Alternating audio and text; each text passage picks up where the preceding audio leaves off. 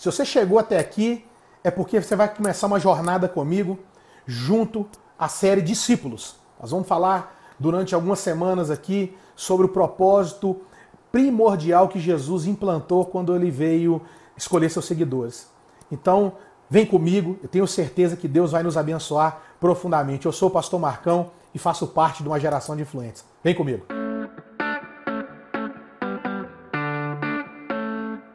Querido, se você chegou aqui através desse vídeo, nós estamos ministrando uma série chamada Discípulos e essa é a nossa terceira aula. Se você perdeu as duas primeiras, vai aparecer um cardzinho aqui, o link também vai estar na descrição para que você possa acompanhar, porque as nossas aulas elas são sequenciais e é importante que você entenda a introdução e possa dar continuidade aí àquilo que o Senhor colocou no nosso coração.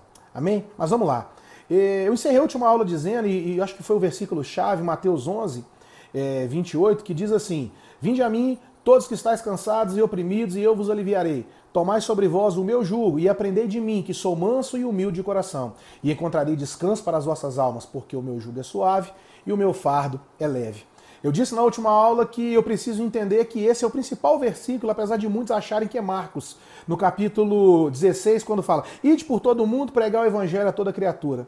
Eu disse que o versículo principal, eu não disse que esse Marcos não é importante, mas o principal é esse de Mateus 11, porque ele fala de uma vinda até Jesus para aprender dele. Então, nós terminamos dizendo, eu preciso aprender e o que eu aprender eu vou reproduzir. Aí depois eu vou por esse mundo pregar esse evangelho. Mas tem uma outra coisa interessante que o texto diz e é importante a gente frisar isso aqui.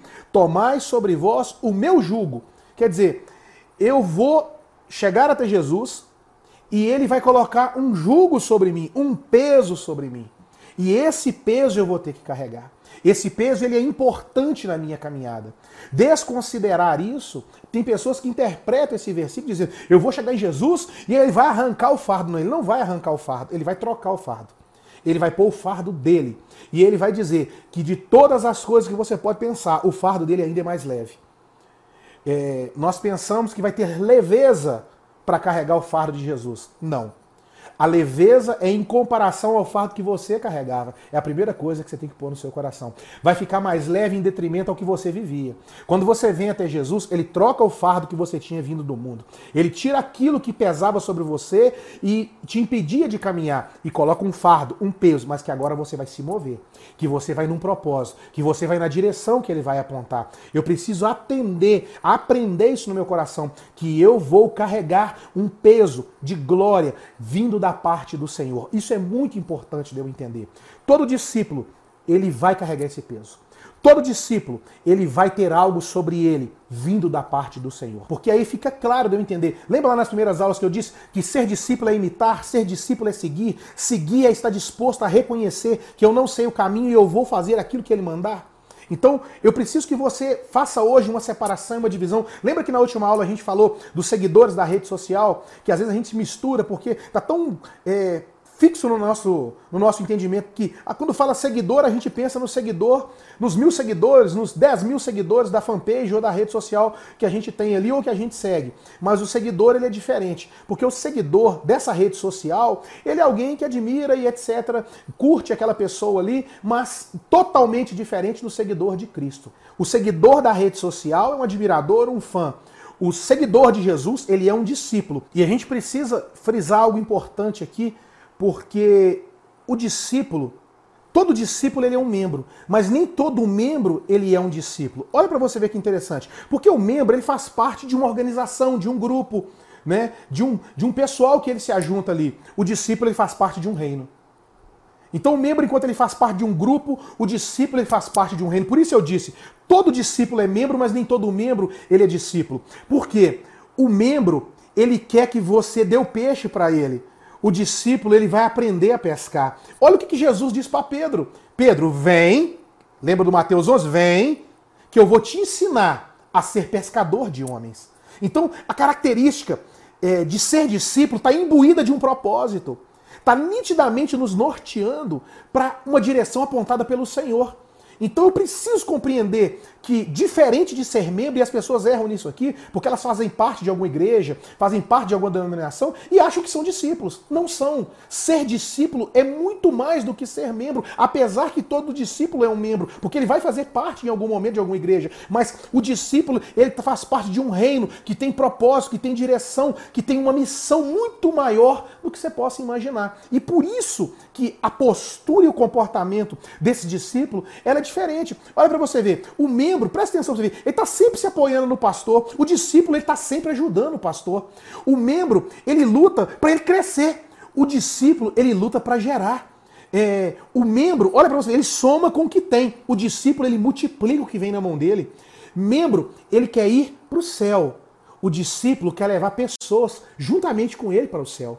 Quer dizer, o comportamento é totalmente diferente. É muito parecido, mas não é a mesma coisa. É o famoso joio e o trigo. Em determinado momento você olha, parece a mesma coisa, mas não é quando o fruto começa a ser dado. Por quê? O, o membro, ele nunca vai dar fruto. O membro, ele vai ficar ali, ó, naquela rotina. O discípulo, ele até por um tempo pode participar dessa rotina, mas rapidamente ele começa a aprender do Senhor, ele começa a gerar ele começa a crescer e ele começa a se desenvolver. Eu preciso entender que discípulo, ele não foi feito para ficar numa cadeira, ele não foi feito para ficar sentado, ele não foi feito de enfeite de igreja. O discípulo, ele foi chamado para um propósito, para uma missão, porque ele faz parte de um reino. Muito mais do que fazer parte de uma organização, de um CNPJ, no endereço tal, na placa tal, ele faz parte de um reino. Nós erramos quando é, por mais que dizemos isso e não está errado, mas quando isso vem revestido de um propósito diferente, ah, eu sou da igreja tal. E isso parece que automaticamente limita o propósito, porque a gente só é da igreja local, a gente só é membro da igreja local. Não, eu sou da igreja de Jesus, congrego na igreja local, mas eu sou de Jesus porque eu tenho um propósito, eu faço parte de um reino. E esse reino me deu uma missão toda a sua vida, todo o seu norte, toda a sua postura e o seu comportamento vai ser diferenciado em função de entender que discípulo e membro não é a mesma coisa quando elas estão separadas. Eu não esqueço, certa feita alguém chegou para mim e disse: Olha, terminei o discipulado. Eu fiquei me questionando como terminou o discipulado, se o discipulado é para uma vida inteira. Esse é o erro, esse é o modelo. Pastorzão que está me ouvindo aí, dirigentes que estão me ouvindo aí, obreiros, crente, cara, leve esse vídeo e mostra para o seu pastor. Ele precisa compreender, ele precisa entender que o discipulado é um modelo para a vida inteira. Ele vai ter ovelhas fortes, ele vai ter pessoas sadias, saradas, curadas, tratadas, porque elas vão viver um modelo contínuo de aprendizado, não só durante uma fase ou uma parte da vida, ou pior ainda, nos momentos mais críticos da vida. Parece que as pessoas só têm que aprender no momento pior. Não, é durante toda essa jornada. Então, como eu disse, é um ciclo. Então, o ciclo é como se fosse fases, mas essas fases elas terminam, começam, mas não param nunca, não param nunca. É primeiro é o chamado, vinde a mim.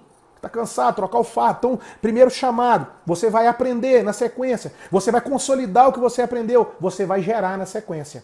Aí começa tudo de novo. Eu vou ser chamado, eu vou aprender, eu vou consolidar, eu vou gerar. Isso não termina nunca, porque você sempre vai ter níveis de crescimento. Paulo fala sobre isso o tempo inteiro na palavra. Crescer no conhecimento, crescer na graça, crescer em estatura e graça. Por quê? Quer dizer, eu estou numa fase que eu vou melhorando, eu vou aprimorando, mas eu não posso abrir mão de vir até Jesus, aprender, consolidar o que eu aprendi, gerar pessoas e continuar nesse loop. E esse loop ele não pode parar nunca. E é essa que é a chave. Então, querido, eu quero que você se desafie. Eu quero que você coloque no seu coração esse propósito. Eu quero ser um discípulo. Eu preciso ser um discípulo.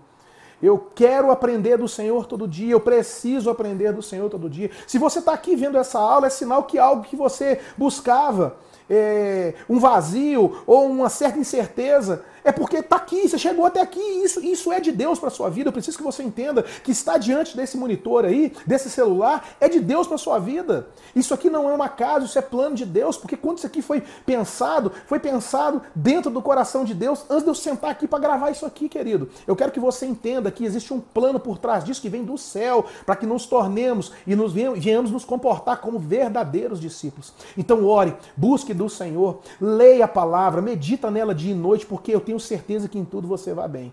Querido, eu nós vamos encerrar por aqui. Eu tenho convicção que Deus tem nos abençoado. Se está te abençoando, eu quero que você me curta, compartilhe, manda isso para alguém. Eu estou em busca de abençoar vidas. E se essa é a ferramenta compartilhando, compartilha com alguém, publica lá. Eu tenho certeza que vai abençoar. Mostra os outros vídeos, leva isso para sua escola bíblica, leva isso lá para as suas pessoas que são é, os líderes da sua igreja. Mostra para esse material. Eu tenho certeza que vai abençoar, porque eu tenho certeza que esse pastor ele vai pensar de uma forma mais ampla vai tirar o olho daquele limite que foi colocado ali muitas das vezes e que não é culpa dele, mas o, o sistema ele vai sendo gerado, mas nós estamos aqui para quebrar isso. Nós estamos aqui debaixo de uma palavra para trazer uma direção. Você pode observar, e antes que as pessoas julguem isso aqui, isso aqui que eu estou falando é muito simples. Eu não estou inventando a roda, eu estou falando algo muito, muito simples. Mas é na simplicidade, na obviedade, que a gente erra. Tem uma teoria do óbvio aí, e a gente julga que o óbvio, por ser óbvio, pode ser descartado. Não, a gente tropeça justamente em coisas assim. Então, que em nome de Jesus, querido, você seja abençoado, você faz parte da geração de influentes. Que Deus te abençoe em nome de Jesus. Olha, toda semana nós temos um vídeo novo aqui sobre falando sobre discípulos e quando encerrar essa série, novos vídeos virão, mas toda semana tem um vídeo novo aqui.